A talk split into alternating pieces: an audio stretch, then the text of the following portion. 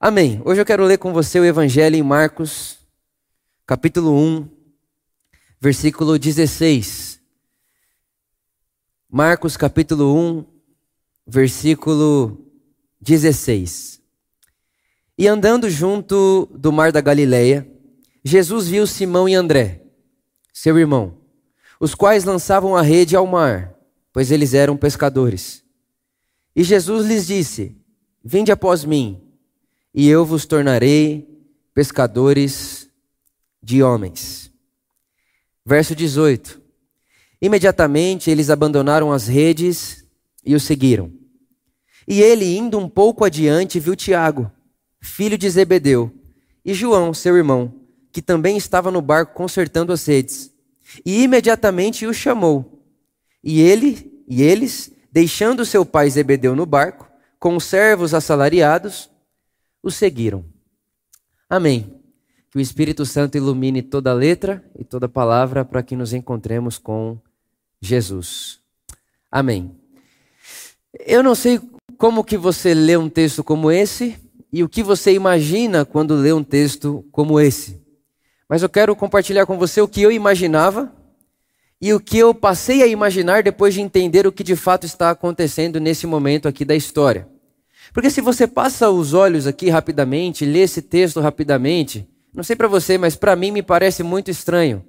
Imagina, uh, Pedro está com seu irmão André pescando.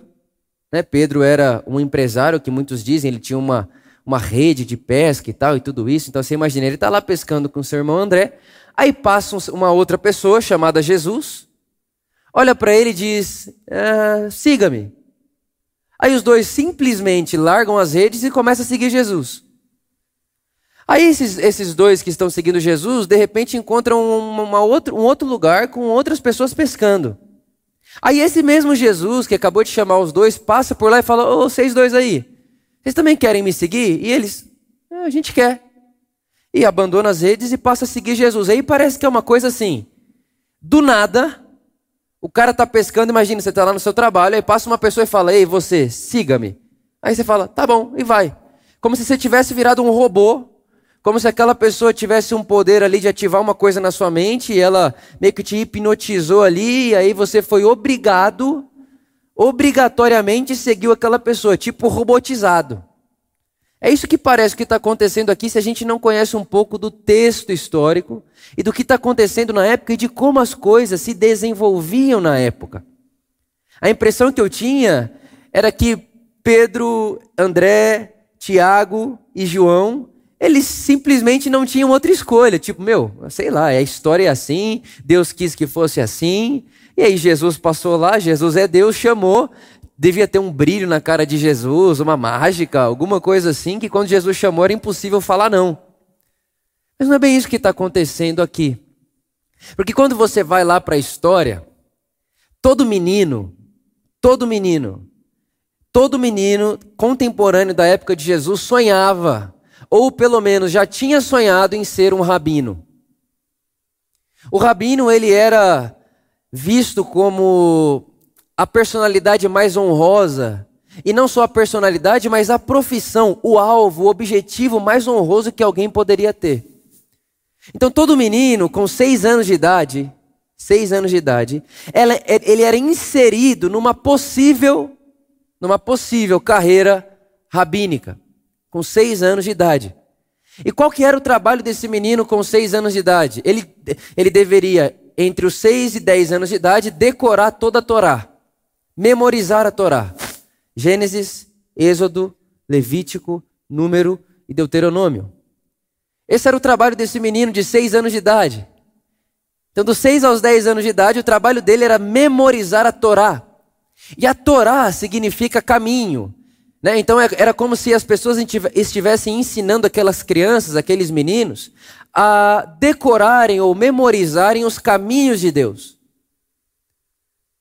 Decorar. Não, é, não era saber, é decorar. Então você chegava no menino e falava Números capítulo 13, versículo 7, o menino sabia. Deuteronômio capítulo 20, é, versículo 3, o menino sabia. Parte B do versículo, o menino sabia. E aí, se esse menino, entre os 6 e os 10 anos de idade, se ele se, se, ele se destacasse, se ele fosse muito bem, se ele fosse um prodígio, se ele fosse um cara fora da média ali, todo mundo percebe, obviamente. Sabia? Os que se destacavam, que eram convidados para essa segunda escola, para esse segundo período de estudo, tinha a maioria. A maioria que com 10 anos de idade recebia a notícia da escola ali, né, da turma, que olha, muito legal, você veio aqui, né, são quatro anos aqui com a gente, dos 6 aos 10 anos de idade, mas você vai voltar agora para sua casa e você vai aprender a profissão do seu pai. Aquele menino recebia um não, olha, você não vai continuar, você não tem capacidade de continuar no caminho rabínico, você não tem capacidade de continuar nessa, prof, nessa profissão, nessa carreira, não, você, não tem, você não tem talento para isso. Então o menino recebia um não e ia para casa. E quando ele voltava para casa, ele era enviado de volta para casa ele ia aprender a profissão do pai. É por isso que você pode ver aqui, tanto Pedro e André, quanto Tiago e João, eles estão ali repetindo ou continuando a profissão do seu pai. Era um costume da época. Agora tinha uma outra coisa. Primeira fase, dos 6 aos 10 anos de idade. O menino se destacou, é convidado para a segunda fase. A maioria não se destacava e ia de volta para suas casas para aprenderem a profissão dos seus, dos seus pais, do seu pai. Né? Chegou a segunda fase, dos 10 aos 14, no máximo 16. O menino se destacou, o menino foi bem. O menino, ele tem talento? Tem. Então agora ele vai para a terceira fase. E qual que é a terceira fase? A terceira fase é ele escolher um rabino. Preste bem atenção nisso. Todo cada rabino tinha uma interpretação da lei. Eles não concordavam em tudo. Então, por exemplo, uma questão é: tá, não se pode trabalhar no sábado. Ok, mas o que é trabalhar no sábado? Depende do rabino. Tem rabino que trabalhar no sábado é apertar o botão do elevador. Tem rabino que não. Você pode andar até 5 quilômetros e andar 5 quilômetros não é considerado trabalho. Por exemplo, eu estive em Israel e eu passei um Shabá lá. E esse rabino que estava né, com, com a gente ali no sábado, ele é tão rigoroso, tão rigoroso, que ele contrata uma pessoa que não é judeu todo sábado para apertar botão de elevador para ele. Porque para ele, na, na, interpretação que ele faz da lei, apertar o botão do elevador é trabalho. Então ele não faz isso. O único peso que ele levanta, que ele pega, que ele usa ali é de força para viver o sábado é para pegar comida e comer. Essa é a interpretação que ele faz. Em contrapartida, já tem muitos outros rabinos que não. Não, você pode apertar elevador de boa. Você pode apertar elevador de boa, pode andar 5 km, pode levar. Não tem problema. Então o que, que o menino ia fazer com 14, 16 anos de idade? Ele ia escolher com que tipo de interpretação da lei ele se identificava. Não, eu acho que esse cara aqui que diz que não deve apertar o elevador, ele está mais correto. Então eu vou eu, eu quero seguir com esse cara. Não, eu, não, esse cara é muito, esse cara ele é muito rígido, ele é, é muito difícil. Eu quero esse cara mais liberal aqui. Eu quero andar de sábado, eu quero apertar o botão do elevador. Então ele, ele escolhia um outro rabino. E aí esse menino de 14, 16 anos de idade chegava nesse rabino e dizia, e dizia o seguinte: Eu quero aprender com você. Eu quero te acompanhar.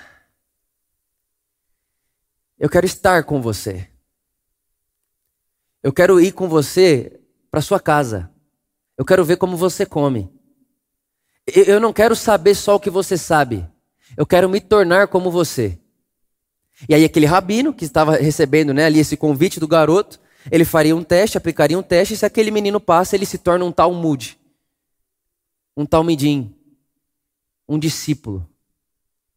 E é muito interessante porque na nossa cabeça hoje, ser discípulo de Jesus representa muita coisa. Se eu perguntar para um, vai ser uma resposta, se perguntar para outro, vai ser outra. Mas na época, na época contemporânea de Jesus, na época em que Jesus vivia aqui na terra, aqui, que ele passou os seus, os seus anos de vida aqui, você ser discípulo de alguém, você dizer que é discípulo de alguém, é você dizer o seguinte: eu estou me tornando como aquela pessoa.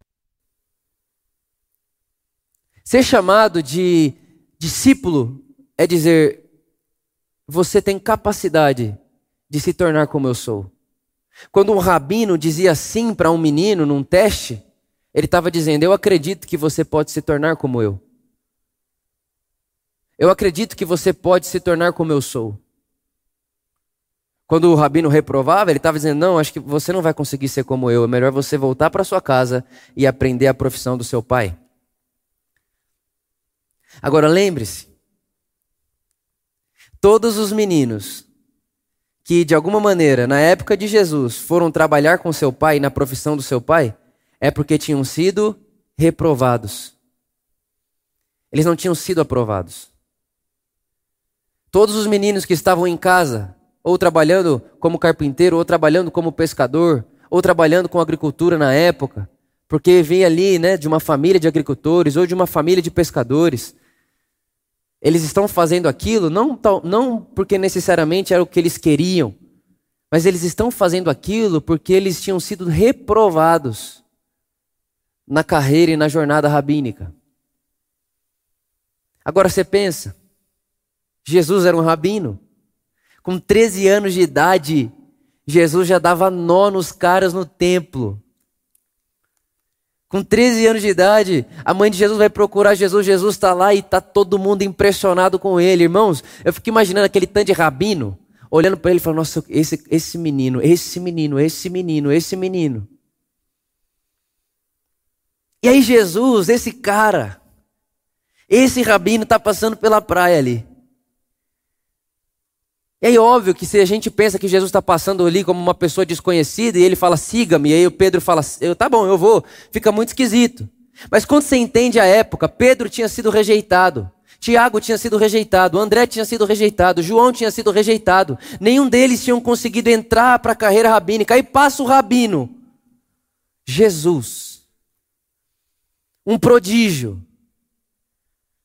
Obviamente, você tem que lembrar que a época tudo era muito pequeno, a cidade era muito pequenininha, era tudo muito perto, todo mundo sabia. Jesus, que com 13 anos de idade já dava nó nos caras. De, tanto, de tão inteligente, sábio. Os comentários bíblicos é que Jesus tinha autoridade quando falava. Era isso que as pessoas diziam sobre Jesus. Aí Jesus está passando, olha para Pedro e olha para André e diz: vocês querem me seguir? Aí você imagina Pedro e André, dois rejeitados, ouvindo Jesus dizendo a eles: Vocês querem me seguir? Vocês querem vir comigo? E lembre-se, Jesus está invertendo a ordem. Porque até então é o menino que vai ao rabino, é o menino que escolhe qual é o rabino que ele quer seguir, é o menino que escolhe qual é o rabino que ele quer se tornar. Aí Jesus inverte a ordem, ele vai até as pessoas. E ele vai procurar os que tinham sido rejeitados, reprovados, os que não passaram no teste. E aí Jesus olha para eles e diz: Vocês querem me seguir? É óbvio que sim. Irmãos, agora o que eu quero chamar a sua atenção, o que eu quero que entre no meu e no seu coração, é que na época, na época contemporânea ali de Jesus, quando Jesus diz: Você quer me seguir? Jesus está dizendo: Eu vejo potencial em você em se tornar como eu.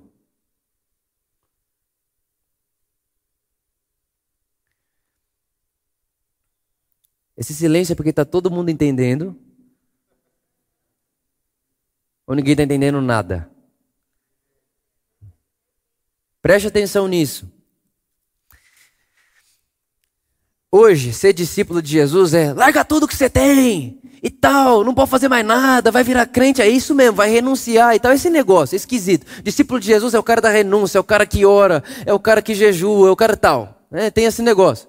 Na época contemporânea de Jesus, o discípulo que estava andando com o rabino, ele, ele, ele, era, era até comum a expressão que ele era coberto pela poeira dos pés do rabino, de tanto que ele acompanhava e seguia o rabino, era tão de perto Pra você ter ideia, eu vi isso lá em Israel. O rabino entrando no banheiro, o menino ia até o menino atrás dele ia até a porta. Para na porta. O rabino entra, aí também não dá, né? Aí também não dá, né? E termina e sai, quando sai o menino vai de novo. Por quê? Porque não é saber o que o rabino sabe, porque saber o que o rabino sabe basta uma escola. Para saber o que o rabino sabe, basta o rabino fazer um, um, uma apostila. Mas para se tornar o que o rabino é, Não se faz isso em sala de aula. Não se faz isso com dogma. Não se faz isso com doutrina escrita. Irmãos, preste bem atenção nisso. Quando Jesus diz, indo por todo mundo, façam discípulos, Jesus não estava dizendo que nós devemos ensinar as pessoas a saberem o que nós sabemos. Jesus disse: quando vocês forem pelo mundo e forem fazer discípulos, ensine as pessoas a guardarem os meus mandamentos. Porque não é uma cartilha decorada. Eu, por exemplo, quando você para para pensar em discipulado antes, eu pensava o quê? Eu tenho que saber toda a cartilha. Então, número um, Deus é tal, os atributos de Deus. É, tem, aí, se, se você é discipulado, você tem que discipular. Então, o discípulo tem discípulos. E tem toda aquela cartilha, aquele negócio. E é como se você conseguisse indo fazer checklist nas suas, é, é nas suas demandas de discípulo, de discipulador, de quem faz discípulo e tal. Só que isso é totalmente estranho à época contemporânea de Jesus, quando Jesus utiliza essa expressão.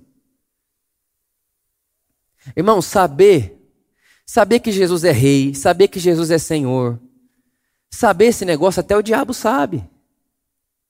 Ser discípulo de Jesus não é saber.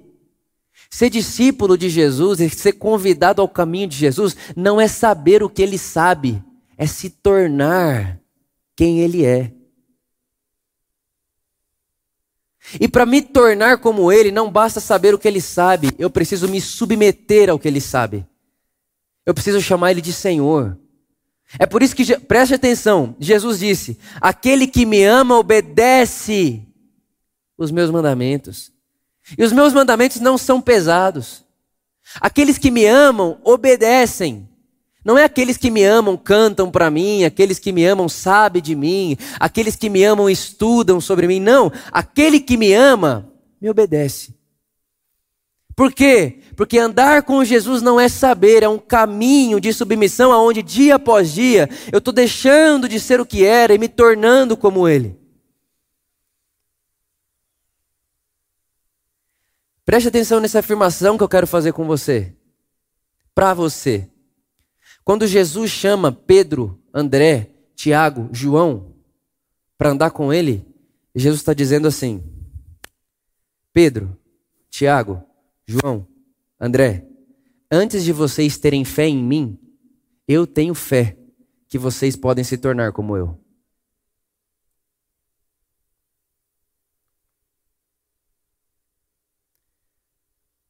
Eu tenho fé que vocês podem se tornar como eu sou.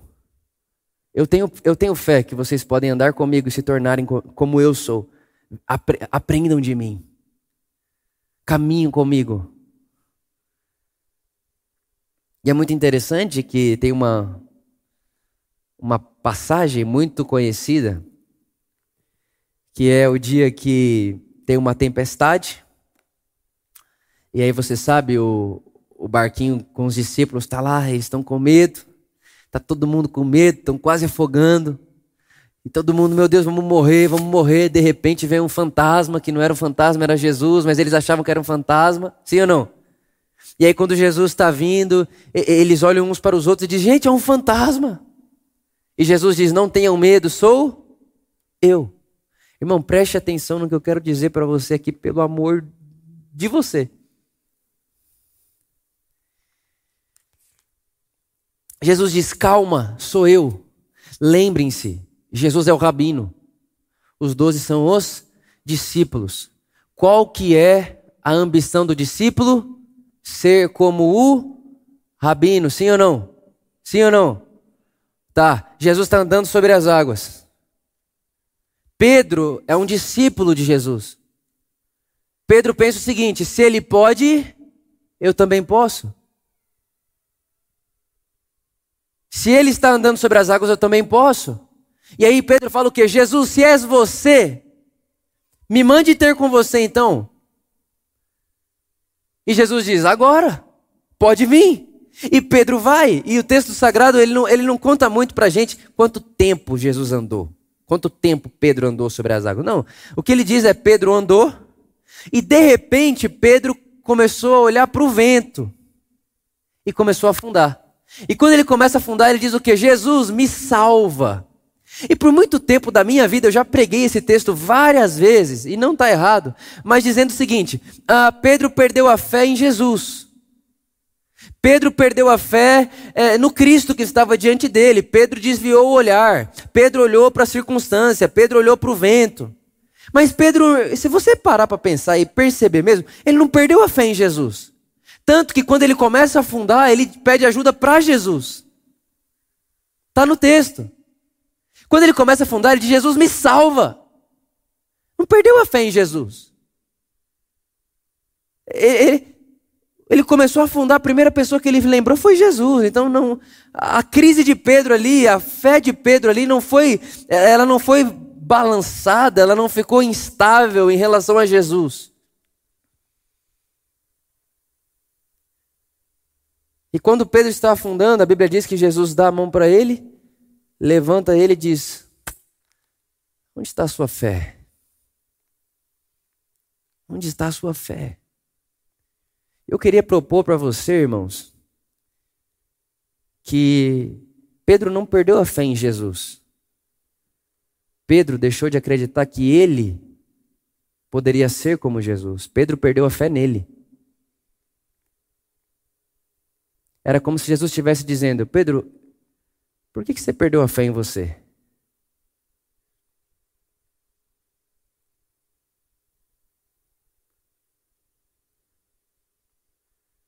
Sabe, irmãos, em muitos momentos da nossa vida, nós estamos afogando gritando por Jesus, e Jesus está olhando para mim e para você, por que você perdeu a fé em você?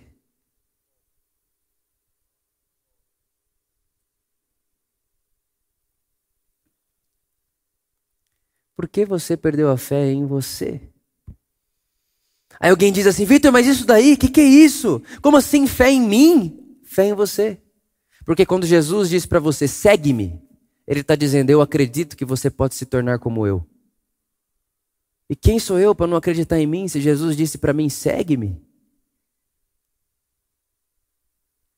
A gente perdeu a fé no que a gente pode ser. A gente perdeu a fé no que a gente pode se tornar.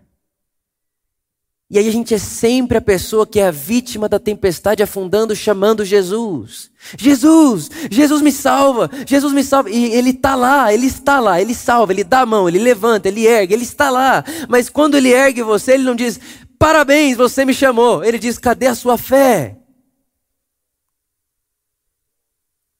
Cadê a sua fé? Jesus não está lá aplaudindo, olha, obrigado, hein? Vocês estão fazendo muito bem para mim, porque no momento mais difícil da vida de vocês, vocês ficam, Jesus, Jesus, Jesus, era tudo que eu queria, atenção de vocês.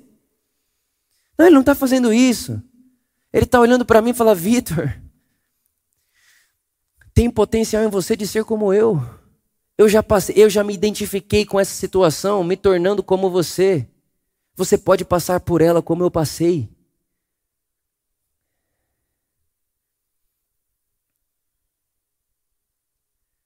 Você pode passar por ela como eu passei.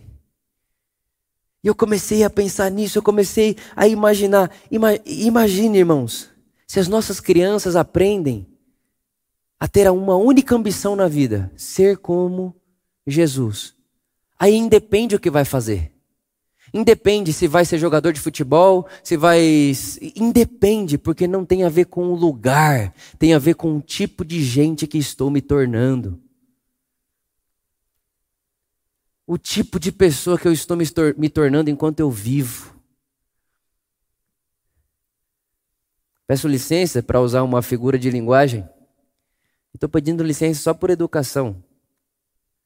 Mas se Deus fosse uma criança, se Deus fosse uma criança, e você chegasse nele e dissesse assim para ele: Deus, o que você quer ser quando crescer? Ele diria: Eu quero ser como Jesus de Nazaré.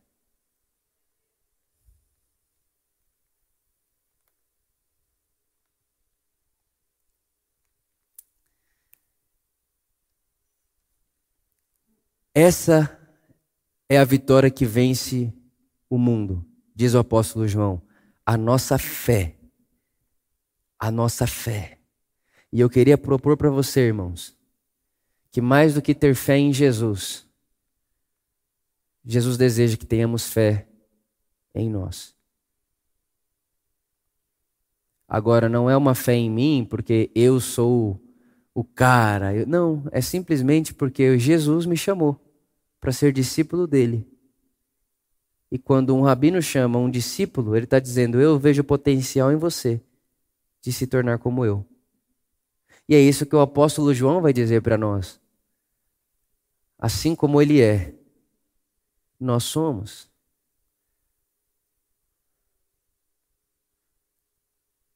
Agora, sabe que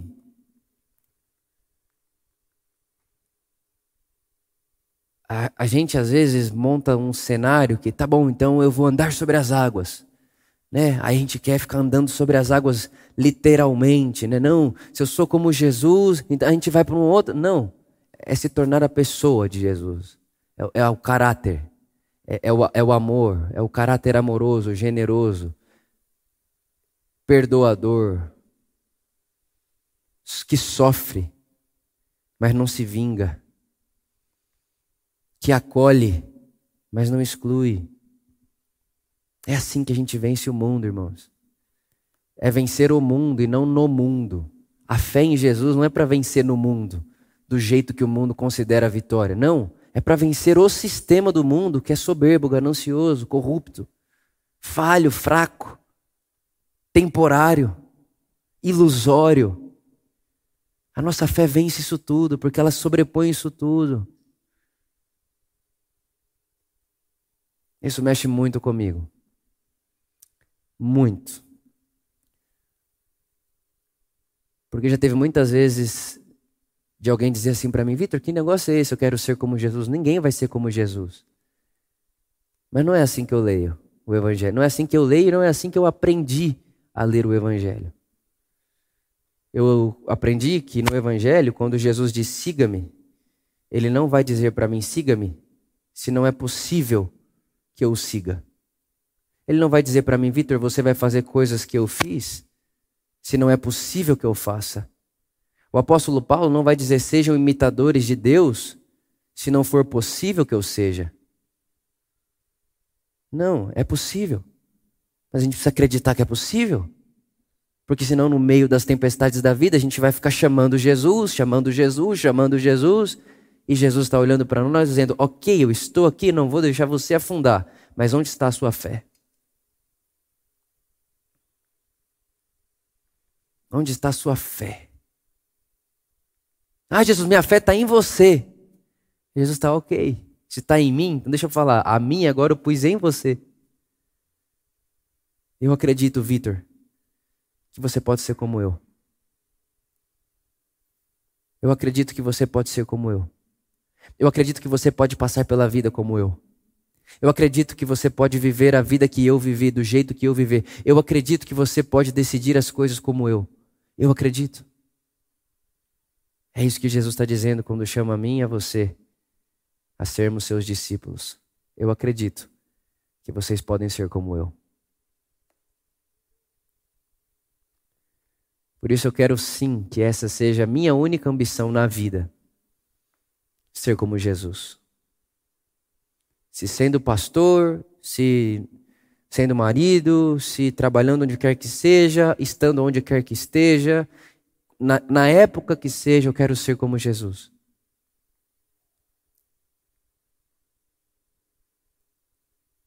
Eu quero ser como Jesus.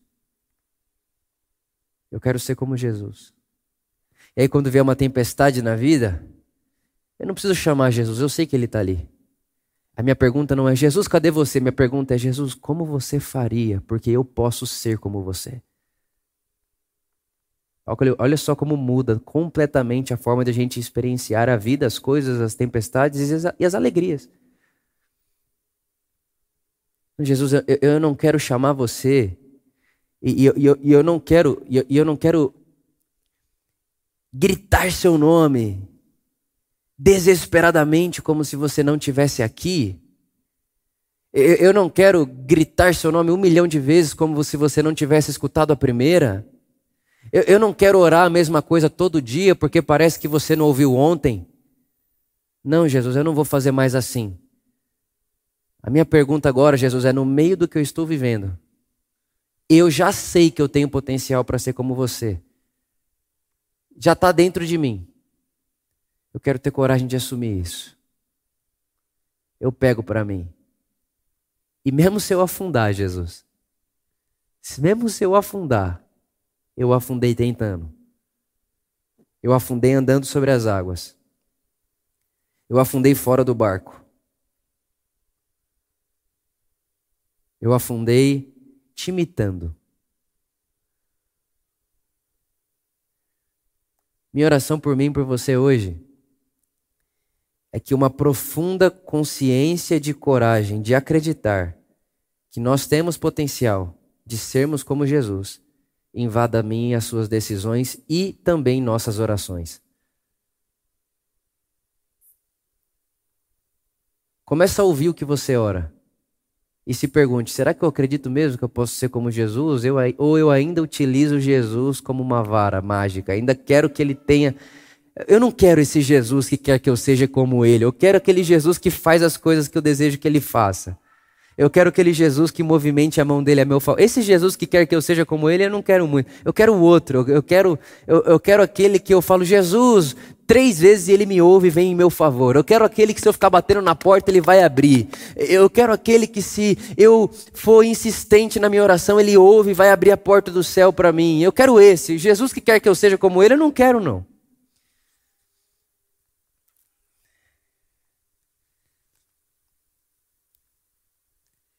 Andar com Jesus é um caminho.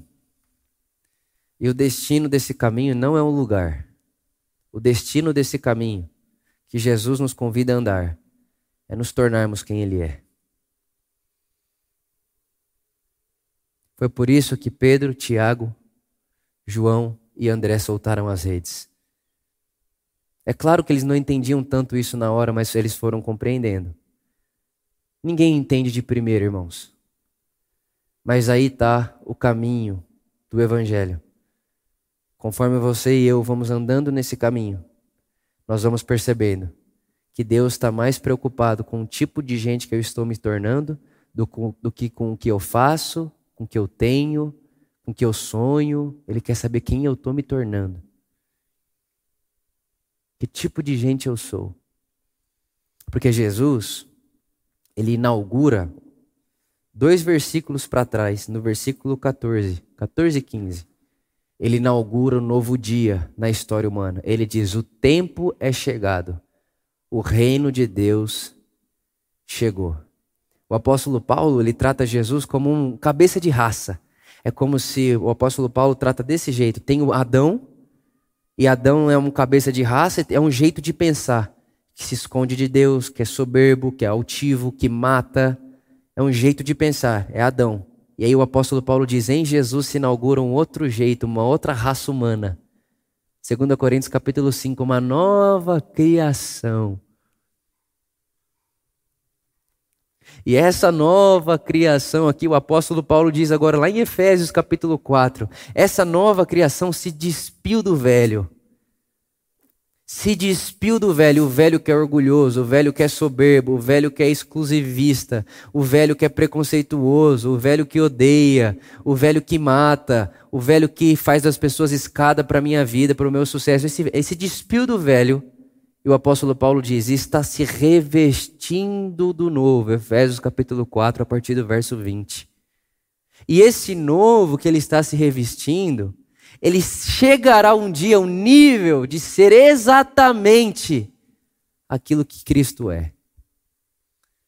Irmãos, o caminho que nós estamos vivendo na vida não é para chegar num lugar, é para nos tornarmos uma pessoa. E a pessoa é Jesus. Porque volto a dizer, se Deus aparece no estufinho aqui hoje, e a tia do estufinho, a professora do estufinho pergunta: "Deus, o que você quer ser quando crescer?" Ele responderia: "Quero ser como Jesus." De Nazaré. Que essa seja a sua ambição e a minha ambição. Não estou dizendo que você não deva ter sonhos, projetos, plan... tenha tudo isso. Planeje sim. Pense. Faça tudo isso. Você é um ser humano. Faz parte de você, de você, de mim, de nós termos sonhos, vontades. Mas não se limite a eles. Deus não está com você quando você realiza o seu sonho. Não. O que garante para mim que Deus está não só comigo, porque Ele está com todos nós, mas que está comigo, agindo em mim, não é que eu realizei o meu sonho. O que me dá certeza absoluta de que Deus está em mim e que Cristo está em mim é que eu tenho certeza absoluta de uma coisa: estou me tornando uma pessoa que eu não era, estou me tornando uma pessoa que eu ainda não sou, mas estou no caminho. Dia após dia me vejo nesse caminho crístico, cada dia mais parecido com Jesus, até que o dia Apóstolo João, 1 João capítulo 3. O dia que nós o veremos como ele é, exatamente como ele é, e então seremos como ele, em perfeito estado, em perfeita plenitude, irmãos, isso é divino, isso é maravilhoso e eu oro para que seja a minha e a sua ambição. Eu oro para que na, no topo da sua lista de desejo esteja: quero ser como Jesus. Quero ser como Jesus de Nazaré. Aí uma pessoa esses dias atrás me ouviu falando uma coisa parecida com essa e disse: Vitor, mas eu não quero ser como Jesus de Nazaré. Eu quero ser como Cristo glorificado. Eu falei para ela assim: então, o Cristo glorificado você adora. O Jesus de Nazaré, que é o Cristo na história, você copia e segue.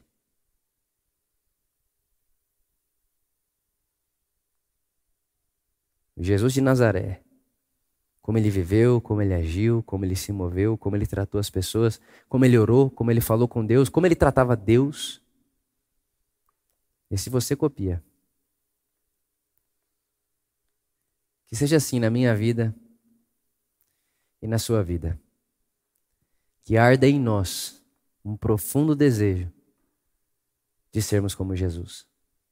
Que você abandone suas redes, deixe suas redes Deixe seus barcos e sigam.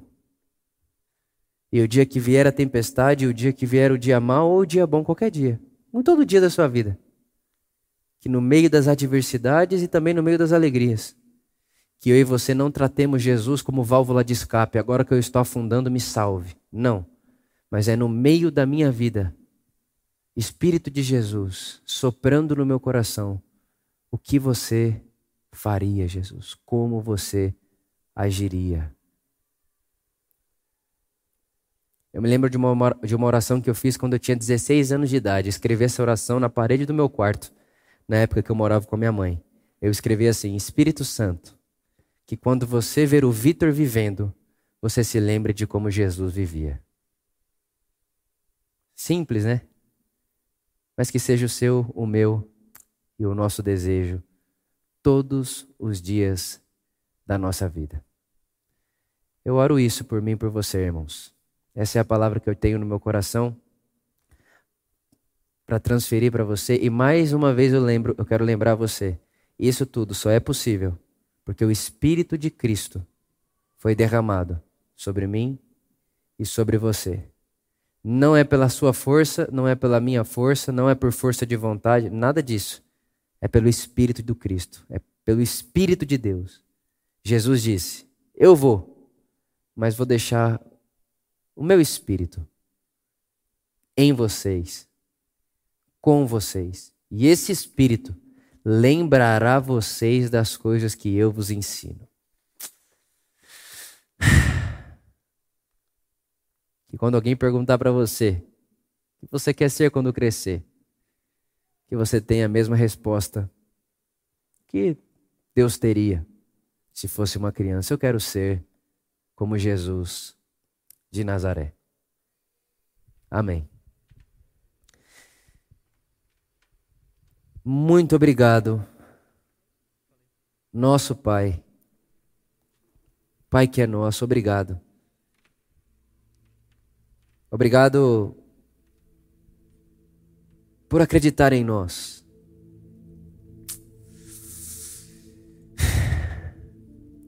Obrigado, Jesus, porque quando você nos convida a esse caminho, você nos convida porque vê potencial em nós. Você não, tá, você não, nos você não está nos iludindo, dizendo, venha, me segue, sabendo que nós não conseguimos te seguir, sabendo que nós não conseguimos ser como você. Não, quando você nos chama, Jesus, quando você fala, Vitor, me segue, vem aqui, vem ficar comigo. Jesus, você está dizendo: Eu consigo ver em você potencial de se tornar como eu. E Jesus, nós queremos, eu quero, nós queremos ser como você. Não pelo esforço do nosso braço, mas por uma natureza que nos foi dada gratuitamente a natureza do Espírito. Porque o Espírito de Cristo, o Espírito de Jesus está aqui agora entre nós, em nós, no nosso meio e esse Espírito não quer outra coisa que não seja formar Jesus em nós. Porque é assim que Deus age em todas as coisas para o bem daqueles que o amam. Ele age em todas as coisas para nos fazer a semelhança do Filho. É isso que o nosso irmão Paulo vai dizer para a gente. Obrigado por tudo isso, Pai. Obrigado porque o seu desejo, o seu, a sua vontade, o seu plano é filhos como Jesus. é uma, é uma família de filhos e filhas. Com caráter gracioso, amoroso, pacífico, manso, humilde, pobres pelo espírito. Bem-aventurados sois vós, pacificadores, pois serão chamados, vocês verão a Deus, vocês serão chamados filhos de Deus. Bem-aventurado você, que é puro de coração, porque você vai ver a Deus. Pai, tudo isso que Jesus veio nos ensinar. E mais do que nos ensinar, nos mostrou como encarna, como encarnação disso, essa verdade. Ele nos convida para esse caminho de nos tornarmos como Ele, Pai, nós queremos. Nós também lançamos as redes nós também deixamos os barcos, nós deixamos o, o, o número um da nossa lista, a nossa, a nossa ambição, aquela, essas ambições, Pai, que nos ensinam a ter, que no final é tudo egoísmo, que no final é tudo para mim, que no final é tudo só para os meus. É para não, não é só para mim, é para mim, para minha família, é só para os meus, é só para gente. Não, Jesus, nós não queremos essa ambição aí, porque a nossa fé supera isso tudo. Jesus, nossa ambição é sermos como você, se tornar como você.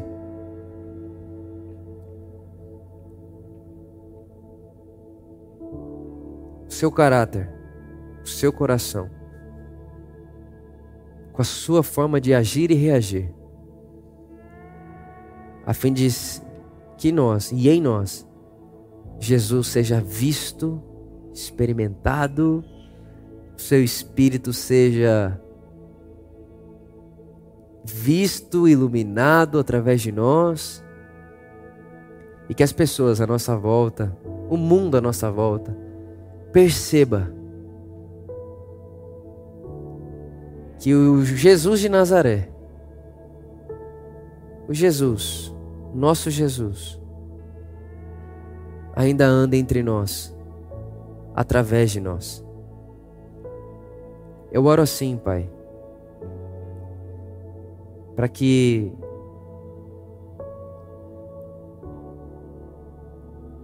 o seu sonho, o seu desejo se concretize neste mundo. Pessoas de toda raça, tribo, língua, gênero, nação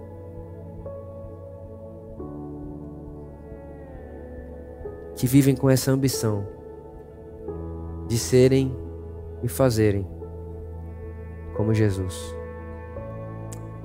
Amém.